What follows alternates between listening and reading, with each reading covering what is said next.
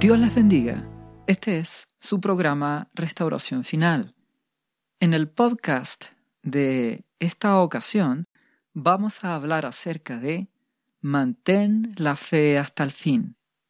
Todo cristiano debe mantener la fe en Jesús hasta el final.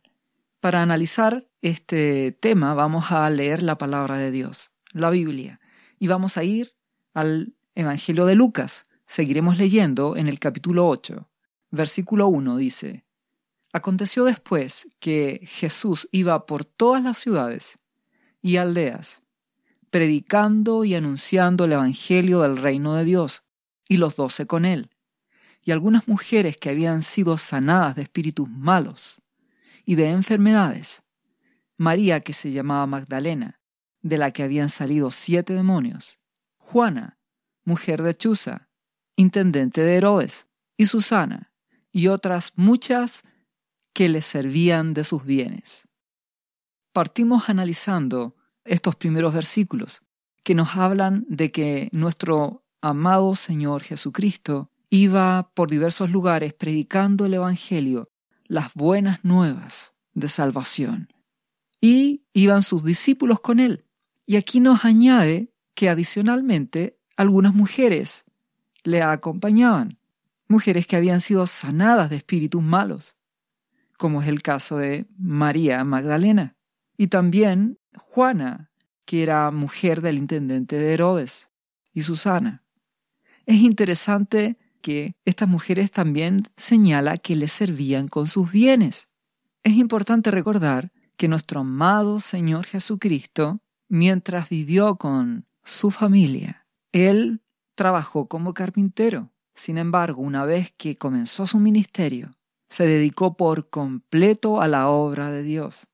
Y en ese contexto, Él recibió apoyo de personas que le ayudaron, como es el caso de estas mujeres. Lo hermoso y destacable es que se demuestra el corazón humilde de nuestro amado Señor Jesús, al cual no le incomodó que fueran mujeres las que le apoyaran en su ministerio. Él no hizo acepción de personas. Y por otro lado, vemos que nuestro amado Salvador, Jesucristo, nunca hizo uso de sus dones en beneficio económico para sí mismo. Recuerda que él podía multiplicar peces y panes, pero él nunca sacó un provecho económico de eso. Él nunca cobró por las sanidades. Él nunca cobró por milagros. Él solamente dio en amor y misericordia para mostrar la gracia de Dios. Y sabemos que tenemos un Dios y Padre que es muy bueno, que nos ama, que nos suple y que nos da todas las cosas que necesitamos. Y en este caso vemos como Dios Padre suplió todas las necesidades de el ministerio de nuestro amado Señor Jesús. Dios es fiel.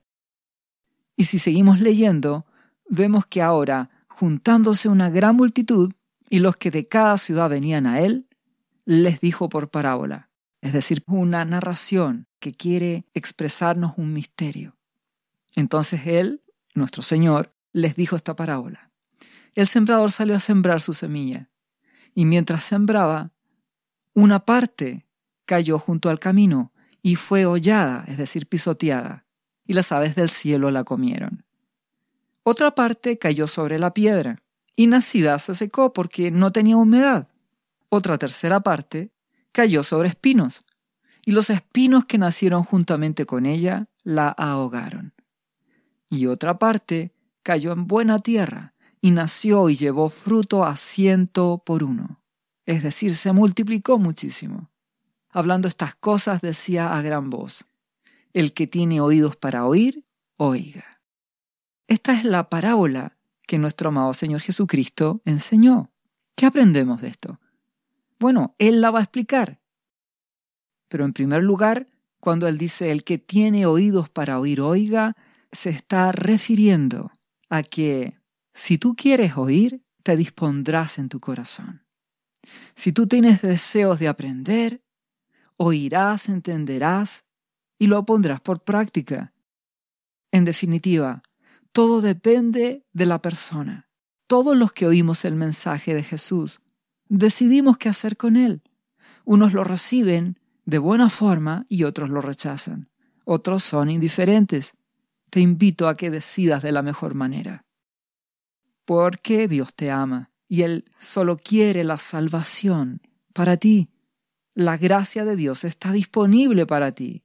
Amigo que me escuchas, amiga que me escuchas, Jesús te ama. Si seguimos leyendo, dice, y sus discípulos le preguntaron diciendo, ¿qué significa esta parábola? Él dijo, a vosotros os es dado a conocer los misterios del reino de Dios, pero a los otros por parábolas, para que viendo no vean y oyendo no entiendan. ¿Por qué dice esto nuestro amado Jesucristo?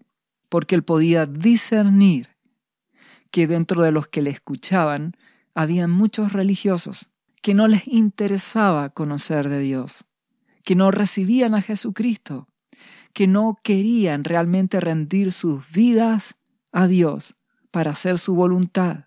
Había muchos que estaban en esa condición. Y a esos que tienen un corazón endurecido y que no les interesa realmente saber de Jesucristo, oirán la palabra y no la entenderán. Pero aquellos que con un buen corazón se disponen, la oirán y será vida en sus vidas. Seguimos leyendo. Versículo 11 dice, Esta es, pues, la parábola. La semilla es la palabra de Dios. Adicionalmente, Marcos capítulo 4, 14 nos dice que el sembrador es el que siembra la palabra. Muy bien, entonces la semilla es la palabra. Es el Evangelio del Reino que te presenta la salvación a través de Jesucristo, para que todo aquel que en Él cree en Jesús no se pierda, mas tenga vida eterna. Esa es la base, la semilla que Dios va a sembrar en ti. Y ahora explica el grupo 1, y los de junto al camino son los que oyen y luego viene el diablo y quita de su corazón la palabra, para que no crean y se salven. ¿Qué significa esto? que tú puedes escuchar este podcast, puedes oír la palabra, pero viene el diablo y te puede robar la palabra. ¿Cómo te la roba?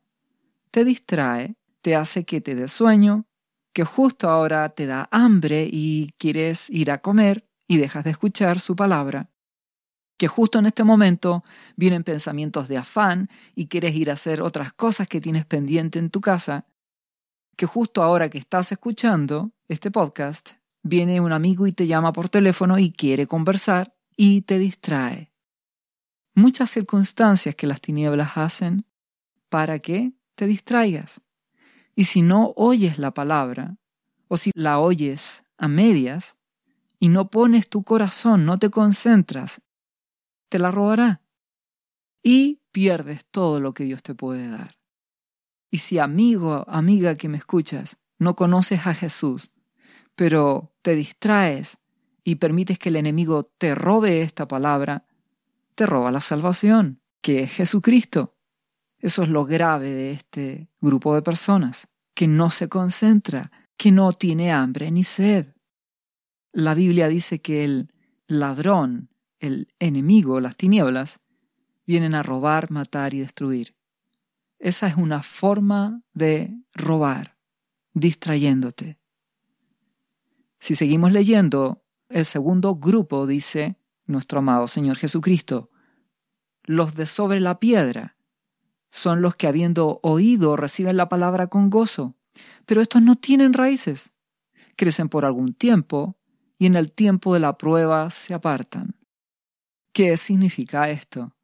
Significa que hay personas que reciben la palabra, que confiesan a Jesús en su corazón, que empiezan a orar, a buscarle, que van a una iglesia, pero llega el momento en que cuando vienen dificultades, pruebas, se apartan, dejan de creer en Dios, dejan de poner su confianza en Jesucristo.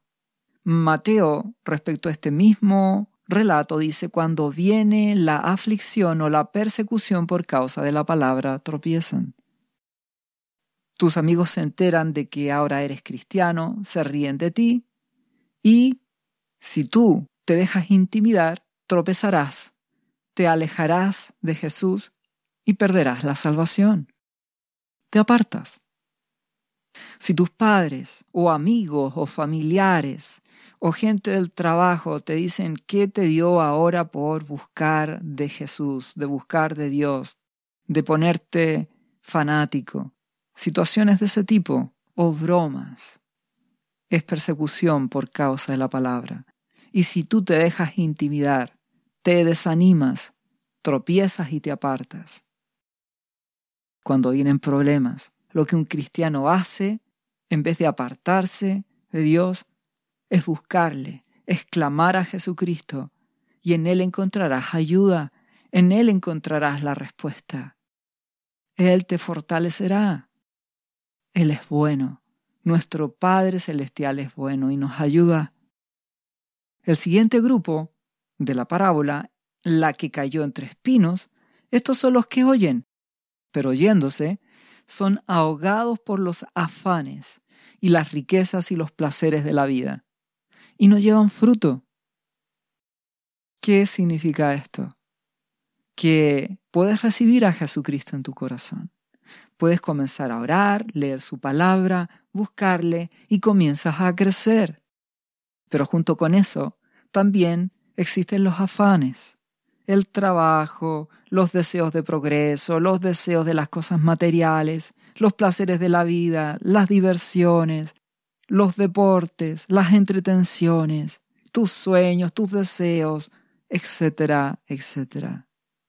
Y que si tú no pones medida a las cosas, no eres templado, no eres mesurado y te dejas llevar por esas cosas, afanar por estas cosas temporales, te robarán todo lo espiritual, te apartarán de Jesús.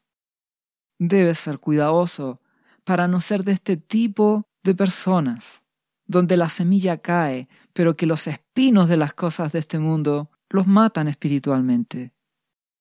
Muchos pueden seguir yendo a una iglesia, pero en forma nominal, y esos se transforman en religiosos, en apariencia de cristianos, porque en la práctica pierden el amor por Dios, por Jesucristo, su Hijo. Pierden el deseo, el anhelo, la pasión. Sencillamente cumplen con actos de aparente cristiandad.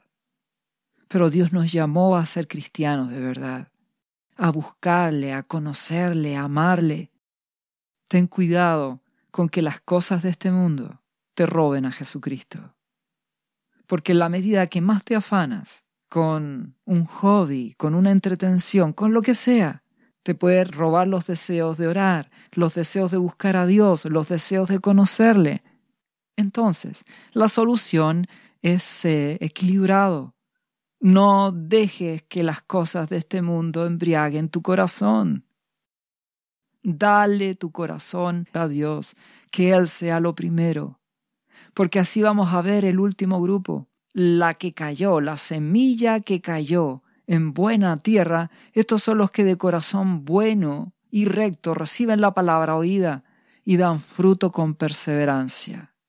Es decir, este grupo son los que aunque sigan trabajando, aunque sigan estudiando, sigan haciendo todas las cosas normales de este mundo, le dan el primer lugar de sus vidas a Dios a través de Jesucristo.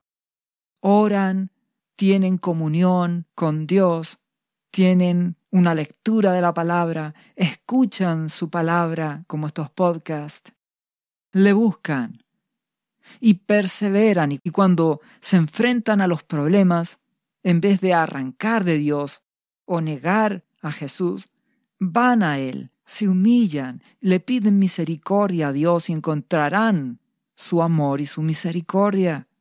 Esos que son buena tierra no van a permitir que las distracciones de este mundo los saquen de buscar en primer lugar a Dios. No van a permitir que el afán por el trabajo, por el afán de las cosas de este mundo, le roben su amor por Dios. un trabajo es solo un trabajo y hay que hacerlo y hay que cumplir, los estudios lo mismo, pero no es tu vida, no es la carrera profesional tu vida, Jesucristo es la vida. Él es nuestra vida, Dios es nuestro futuro, Él es el que nos abre puertas de trabajo, Él es el que nos provee, Él es el que nos sustenta, Él es el que nos sana, Él es el primero, Dios es primero. Jesucristo es primero en nuestras vidas. A eso te invito, a conocer a Jesucristo. Algunos cristianos pueden partir como buena tierra, con este anhelo, pero con el paso del tiempo y con las distracciones que este mundo te ofrece, se apartan y dejan de mantenerse buscando a Dios y dejan de alimentarse espiritualmente y dejan de buscar de Jesús.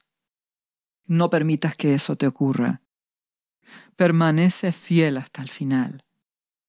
Por eso te invito, amigo, amiga, a recibir a Jesucristo.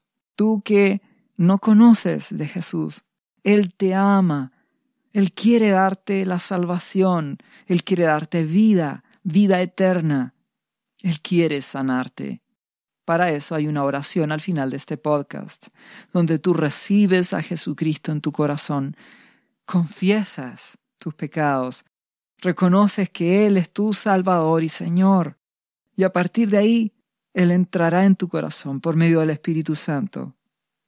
Te da vida en Él, vida eterna, y tú permaneces en Él, en su camino, y Él te fortalecerá por medio del Espíritu Santo y dará crecimiento en tu vida. Mantén tu fe hasta el fin. A continuación, el versículo 16 de Lucas 8 dice, Nadie que enciende una luz la cubre con una vasija ni la pone debajo de la cama, sino que la pone en un candelero, para que todos los que entran vean la luz. Porque nada hay oculto que no haya de ser manifestado, ni escondido que no haya de ser conocido y de salir a luz. Esto nos quiere decir que la luz de Jesucristo no se esconde en una vasija, ni se esconde debajo de una cama, sino que se pone en un candelero para que alumbre a las personas. Por eso se predica el Evangelio, por eso estos podcasts, por eso se cuenta del amor de Dios, porque Dios quiere que tú le conozcas, que tú recibas a Jesús en tu corazón y que seas un cristiano fiel. ¿Y cuál es la promesa? Y la advertencia que viene a continuación dice, mirad pues cómo oís, porque todo aquel que tiene se le dará y a todo el que no tiene, aun lo que piensa tener se le quitará. Esto significa de que si tú dispones tu corazón y quieres recibir de Jesús, tendrás más. De tu interior, dice nuestro amado Señor Jesucristo, correrán como ríos de agua viva. Cuando Él te llena, y tú vas a querer más y vas a querer dar más también a otros y contar del amor de Dios. Esa es la gran bendición para el que tiene hambre y sed. Pero el que no quiere y no le interesa de Jesucristo, aun lo poco que tiene, lo poco que conoce de Dios, se le quitará. Las tinieblas se lo van a robar. Por eso te invito a escuchar estos podcasts te invito a abrir tu corazón con humildad, a creerle a Jesús como un niño y verás la gloria de Dios en tu vida. Si seguimos leyendo el capítulo 8 de Lucas 19 dice, entonces su madre, María, y sus hermanos vinieron a él, pero no podían llegar hasta él por causa de la multitud. Hay que entender de que María con José fueron un matrimonio normal, que tuvieron más hijos, porque la palabra dice en Mateo capítulo 1 versículo 25 que José no conoció a María, es decir, no tuvo una relación íntima matrimonial con ella, hasta que ella dio a luz a su hijo primogénito y le puso por nombre Jesús. No obstante, después del nacimiento de nuestro amado Señor Jesucristo, María y José tuvieron hijos, y estos son los que se mencionan en este texto. María con los hermanos querían acercarse a Jesucristo, pero había gran multitud de personas, no podían acercarse. Y se le avisó a Jesucristo diciendo, Tu madre y tus hermanos están afuera y quieren verte. Él entonces respondiendo les dijo, Mi madre y mis hermanos son los que oyen la palabra de Dios y la hacen. ¿Qué nos quiere enseñar nuestro amado Señor?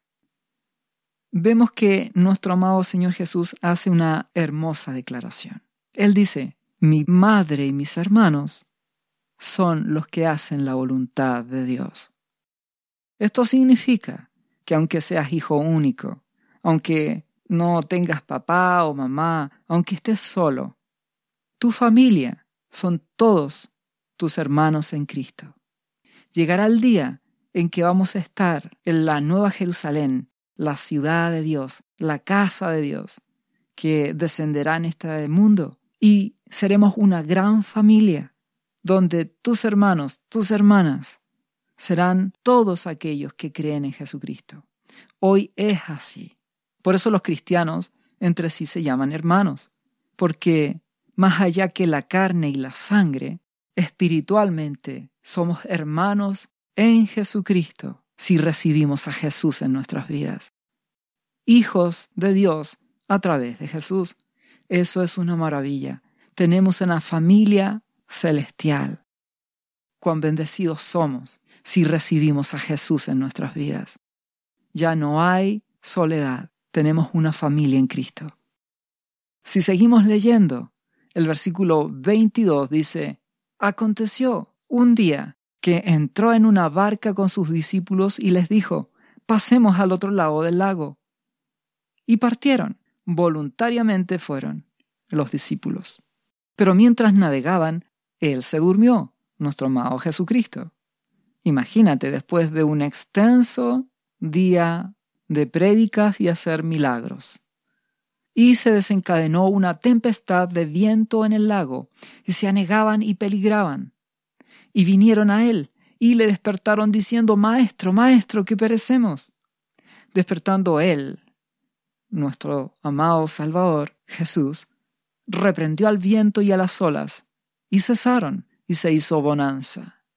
Y les dijo, ¿Dónde está vuestra fe? Y atemorizados se maravillaban y se decían unos a otros, ¿quién es este que aun los vientos y las aguas manda y le obedecen? Es Jesús, Jesucristo, el Hijo de Dios. Dios con nosotros, Emanuel, Dios con nosotros, quien sana enfermos, quien hace milagros, quien da vida, quien resucita a los muertos, el que da la orden al viento y al mar y se calman, y toda tempestad se calma. ¿Qué aprendemos de esto? Muchas veces podemos estar en la voluntad de Dios, como estos discípulos. Obedecen a Jesucristo. Él los invita a pasar al otro lado, a enfrentar situaciones nuevas, desafíos nuevos. Y mientras tú estás con Jesús, en tu día a día, buscándole y enfrentando cualquier desafío, te darás cuenta que van a venir tempestades, dificultades y problemas. Y sentirás que puedes morir, sentirás que las cosas no funcionan. Y al parecer como que Jesucristo durmiera, parece que no te está ayudando, parece que Dios no te estuviera respondiendo. ¿Qué haces? En primer lugar, confías en Él. Y en segundo lugar, clama a Él. Jesús, ayúdame. ¿Y qué hará nuestro amado Señor? Él dará la palabra. Él te ayudará. Él calmará las circunstancias. Él te dará soluciones. Dios es fiel. Él tiene el poder. Cuando sientas que Dios no está contigo, clama a Él Clamar es humillarte, rogarle, suplicarle en el nombre de Jesús, pedir al Padre, a nuestro Padre Celestial, misericordia y ayuda, en el nombre de su Hijo, rogar misericordia y, nuestro buen Dios te ayudará. Nuestro buen Jesucristo calmará la tempestad. Confía en Él, clama a Él, y Él hará. Él te responderá. Dios tiene el poder. Si seguimos leyendo el versículo 26 de Lucas 8, dice, y arribaron a la tierra de los Gadarenos, Gadara, que está en la ribera opuesta a Galilea. Al llegar él a tierra, Jesucristo, vino a su encuentro un hombre de la ciudad, endemoniado desde hacía mucho tiempo, y no vestía ropa, ni moraba en casa, sino en los sepulcros. Otro relato de otro evangelio dice que llegaba el punto que nadie podía pasar por el camino donde se encontraba este hombre. Violento en máximo extremo. Este, al ver a Jesús, lanzó un grito y postrándose a sus pies, exclamó a gran voz, ¿Qué tienes conmigo, Jesús, Hijo del Dios Altísimo? Te ruego que no me atormentes. Porque mandaba al espíritu inmundo que saliese del hombre, pues hacía mucho tiempo que se había apoderado de él, y le ataban con cadenas y grillos. Pero rompiendo las cadenas, era impelido, llevado por los demonios a los desiertos. Entonces tenemos el caso de un hombre endemoniado, un hombre que había sido posesionado por espíritus de las tinieblas y que lo forzaban a actuar con violencia, a quitarse la ropa, a morar en los sepulcros, a atormentar a la gente que pasara. Estaba absolutamente en locura. Y le preguntó, dice a continuación Jesús, diciendo, ¿Cómo te llamas? Y él dijo, Legión, porque muchos demonios habían entrado en él. ¿Qué significa esto? Que el hombre ya ni siquiera respondía en su juicio cabal. Eran esos espíritus inmundos que estaban en él los que hablaban. Y que legión significa muchos, porque una legión romana son seis mil soldados. Por lo tanto, eran muchos espíritus de las tinieblas que estaban en ese hombre y lo atormentaban. Entonces, nuestro amado y buen Señor Jesús le ordenó a esos espíritus que salieran de ese hombre y que lo dejaran libre ahora. ¿Y qué hacían ellos? Y le rogaban que no los mandase ir al abismo. ¿Qué es el abismo? es un lugar de encarcelamiento provisorio. Puedes leer en Apocalipsis capítulo 9 y te darás cuenta de que en el abismo hay muchos espíritus de las tinieblas que están ahí encarcelados. Pero déjame decirte que estamos en los tiempos finales. Y como Apocalipsis 9 lo dice, llegará un momento en que esos espíritus serán libres y podrán salir del abismo y atormentar a las personas vienen tiempos muy difíciles, donde la actividad de las tinieblas aumentará. Por eso te invito a conocer a Jesús, a recibirle en tu corazón, a ser cristiano, a permanecer en Él, en Jesucristo, para que seas librado, guardado de las cosas que han de venir. Este es el tiempo para que busques a Jesucristo. Te invito a hacerlo. A continuación, nuestro amado Señor Jesucristo les va a autorizar en esta ocasión que no vayan al abismo, porque dice que había allí un hato de muchos cerdos que pasían en el monte, y le rogaron que los dejase entrar en ellos, y les dio permiso. Y los demonios salidos del hombre entraron en los cerdos, y el hato se precipitó por un despeñadero al lago y se ahogó.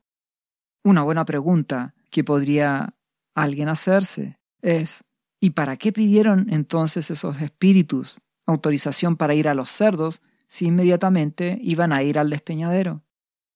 La respuesta es que las tinieblas solo buscan robar, matar y destruir. Y eso es lo que hicieron con esos cerdos. Los destruyeron, los mataron. Y eso es lo que busca las tinieblas hacer con cada persona. Robarles, matarles, destruirles. Pero nuestro amado Jesús, en esta hora, en medio de un mundo lleno de violencia, de maldad, de robo, de destrucción, de muerte, Él viene a dar vida y vida en abundancia a todo aquel que le recibe, a todo aquel que le conoce, que rinde su vida ante Él.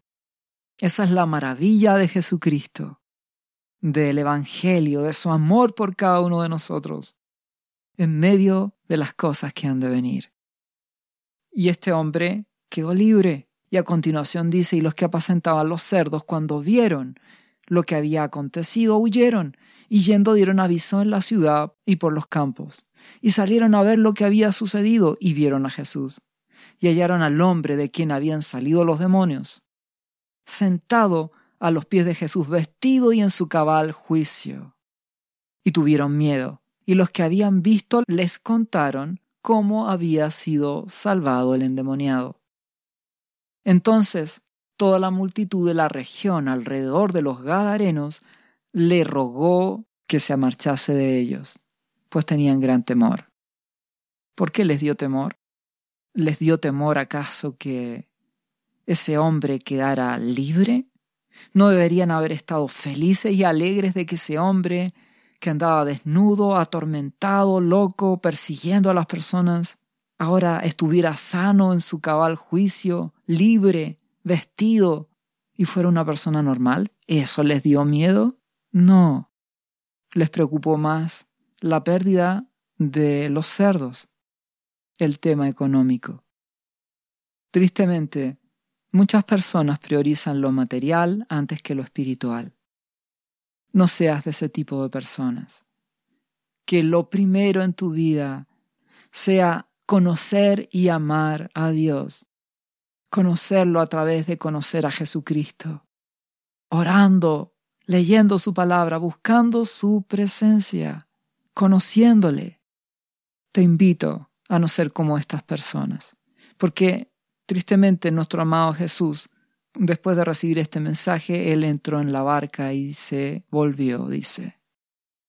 Si seguimos leyendo, ¿qué pasó con el hombre que ahora estaba sano? Y el hombre de quien habían salido los demonios le rogaba que le dejase estar con él, es decir, ser su discípulo y seguir con Jesús el camino. Pero Jesús le despidió diciendo, vuélvete a tu casa y cuenta cuán grandes cosas ha hecho Dios contigo.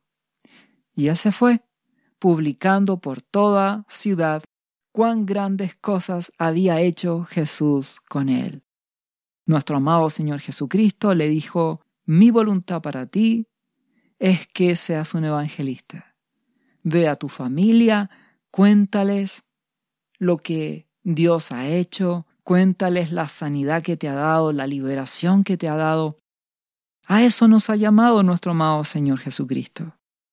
Le conocemos, recibimos la salvación, la vida, el amado Espíritu Santo viene a nuestras vidas, transforma nuestros corazones y a partir de ahí empezamos a contarle a los demás cuán bueno es Dios. En medio de la destrucción que va a venir. Recuerda, vienen tiempos muy difíciles. La guerra aumentará, será global. La destrucción, la crisis económica, la violencia aumentará. Y en medio de eso, el amor de Dios estará disponible para todo aquel que le recibe. Te invito a recibir a Jesús y te invito a hablar de las buenas nuevas de Jesús. Por medio del Espíritu Santo que mora en ti, nuestro amado Jesús te acompañará en todo lugar, en todo tiempo. Él es bueno, Él nos ama. Todos hemos sido como este hombre, que Dios nos ha perdonado nos ha liberado, nos ha sanado, ha limpiado nuestras vidas de diferentes cosas. Algunos pudieron tener adicciones, otros de diferentes tipos de pecados. Pero nuestro buen Jesús nos perdona a todos, nos hace libres. No importa lo que hayas hecho, importa que Dios te ama.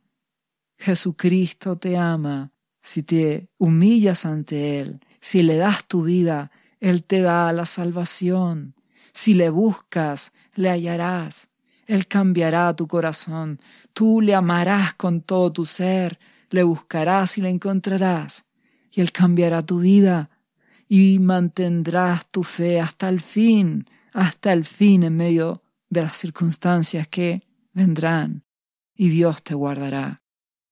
Y si seguimos leyendo, nos vamos a encontrar con una hermosa historia. Dice el versículo 40 de Lucas 8, cuando volvió Jesús, le recibió la multitud con gozo porque todos le esperaban. Entonces vino un varón llamado Jairo, que era principal de la sinagoga, es decir, era un hombre con un cargo relevante. Servía en la sinagoga, tenía autoridad en ese lugar. Pero él votó todo eso, todos esos cargos y autoridad, y se postró a los pies de Jesús y le rogaba que entrase en su casa. ¿Por qué? Porque tenía una hija única, como de doce años, que se estaba muriendo. Él quería ver un milagro de Dios. Y nuestro buen Señor Jesús, en su amor, escuchó su clamor, su humillación, Dios ve tu corazón. No importa si eres una persona pobre o con un nivel socioeconómico alto, no interesa. Lo que Dios quiere es que seas humilde, que te humilles ante Él y que reconozcas tu necesidad de Jesucristo. Y nuestro buen Jesús irá a tu casa y obrará en tu corazón, en tu familia y te sanará. ¿Y qué ocurrió? Y mientras iba, la multitud le oprimía. Pero una mujer que padecía de flujo de sangre desde hacía doce años y que había gastado en médicos todo cuanto tenía y por ninguno había podido ser curada, se le acercó por detrás a nuestro amado Señor y tocó el borde de su manto y al instante se detuvo el flujo de sangre. Un milagro una mujer que había perdido todos sus recursos en médicos, sin ser sana, tiene solo una opción, Jesucristo. Va y ella en su mente piensa, si tan solo toco el borde de su manto seré sana. Y nuestro Dios honra la fe de esa mujer. Y nuestro buen Jesús hace el milagro, porque Él es bueno, porque Él viene a dar vida, y vida en abundancia.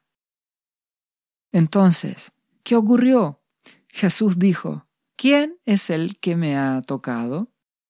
Y negando todos, dijo Pedro y los que con él estaban, Maestro, la multitud te aprieta y oprime, y dices, ¿quién me ha tocado? Pero Jesús dijo, alguien me ha tocado, porque he conocido que ha salido poder de mí. Nuestro amado Señor Jesucristo tiene discernimiento, sabe que sanó a una persona, pero él quería una cosa, que esa persona humildemente reconociera que Dios había obrado en ella. Y ya entenderás por qué. Porque a continuación, cuando la mujer vio que no había quedado oculta, vino temblando y postrándose a sus pies le declaró delante de todo el pueblo por qué causa le había tocado y cómo al instante había sido sanada. Entonces, aquí vemos la razón por la cual nuestro amado Jesucristo quería que esta mujer dejara de estar oculta y hablara la verdad. ¿Qué le responde él? Hija, le dice con amor, tu fe te ha salvado, ve en paz. ¿Qué ocurre? nuestro amado Jesucristo públicamente declara que esta mujer es sana y le da paz. Eso es lo que Dios quiere. No solamente que recibas tú un milagro oculto. Dios quiere que lo conozcas, que tengas una relación con Él. Esta mujer, en los tiempos de nuestro amado Señor, por el hecho de tener ese flujo de sangre, era considerada como impura para la sociedad. Entonces nuestro amado Jesús públicamente declara su sanidad. Ahora tendrás paz, ahora estás sana, libre de ese azote. Y además, ahora me conoces, dice Jesús. Él quiere tener una relación contigo. No solo sanarte, Jesucristo quiere que le conozcas y que le ames. Esa es la invitación. Conoce al Padre, tu Padre celestial, a través de Jesús. No a un Dios lejano, a un Padre cercano. Eso es tener relación, es tener familia, hermanos, un Padre, nuestro Señor. El amado Espíritu Santo morando en ti, tu consolador, tu guía. Relación. No es una religión, esto es una relación con Dios a través de Jesucristo y que está a disposición de todo aquel que quiere recibirle, conocerle y buscarle. Y así es como esta mujer fue sana. Y si seguimos leyendo, dice, y estaba hablando aún cuando vino uno de la casa del principal de la sinagoga a decirle, tu hija ha muerto, no molestes más al maestro. Le fueron a decir a Jairo que en este proceso de ir a la casa ya había muerto su hija. Oyendo Jesús, le respondió, No temas, cree solamente y serás salva. Qué maravillosa palabra. Es la misma que Dios te dice hoy a ti. No temas. Cree. Conóceme, dice Jesús. Cree en mí y serás salvo. Tienes que creer en Él. Entonces, nuestro amado Señor Jesús, entrando en la casa, no dejó entrar a nadie consigo, sino a Pedro, a Jacobo, a Juan y al padre y la madre de la niña. No quería espectadores. Y lloraban todos y hacían lamentación por ella. Pero él dijo, no lloréis, no está muerta, sino que duerme. Yo la voy a despertar. No se aflijan, no estaba muerta, ya la despertaré. Maravilloso Jesús. Porque Jesús es la resurrección y la vida. Él es la vida. Pero estas personas que no le conocían se burlaban de él, sabiendo que estaba muerta. Mas Él nuestro maravilloso Señor Jesucristo, tomándolo de la mano, clamó diciendo, Muchacha, levántate. Entonces su espíritu volvió e inmediatamente se levantó y él mandó que se le diese de comer. Y sus padres estaban atónitos, pero Jesús le mandó que a nadie dijesen lo que había sucedido. Él no buscaba publicidad. ¿Qué aprendemos de esto? No temas, Cree solamente. En medio de la dificultad, del problema, dale tu vida a Jesucristo. Búscale. Esto no es religión, esto es una relación. Ámale, conócele y conoce a Dios Padre a través de Jesús. El amado Espíritu Santo vendrá a ti si recibes a Jesucristo, te guiará, entenderás la Biblia, orarás, le darás el primer lugar en tu vida y Dios te bendecirá. Él te sanará, te salvará, te restaurará. No temas, cree solamente, Jesús te dará vida. En medio de tus dificultades, en medio de las cosas que han de venir, de la guerra, del hambre, de la destrucción, de la violencia, nuestro amado Señor Jesucristo viene a dar vida y vida en abundancia a aquellos que le reciben, que le conocen. Dios guardará a los suyos. Solo te invito a conocerle, conocer a Jesucristo como tu Señor y Salvador y a permanecer en su camino. Y Dios te guardará en medio de todas las cosas que vendrán, porque Él es bueno y para siempre su amor.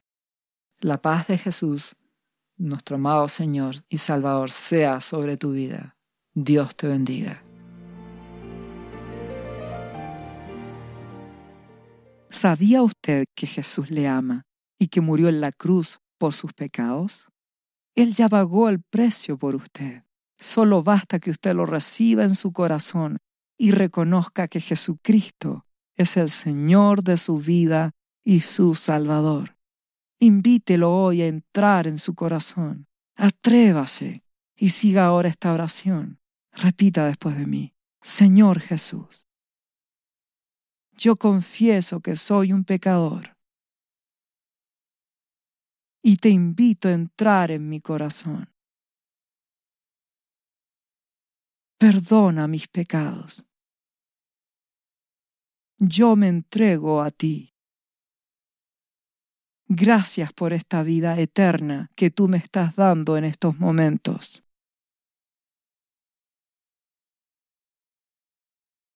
Yo te confieso ahora como mi Señor y mi Salvador. Lea la Biblia y busque una iglesia cristiana para que le enseñen la palabra de Dios. Lea Juan capítulo 3 versículo 16. Visite cristo-viene.cl.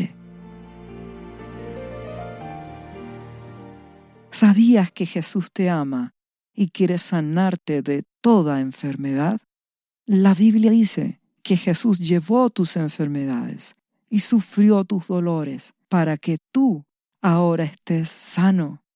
Solo tienes que creer en Jesús y pedirle que entre a tu corazón y perdone tus pecados.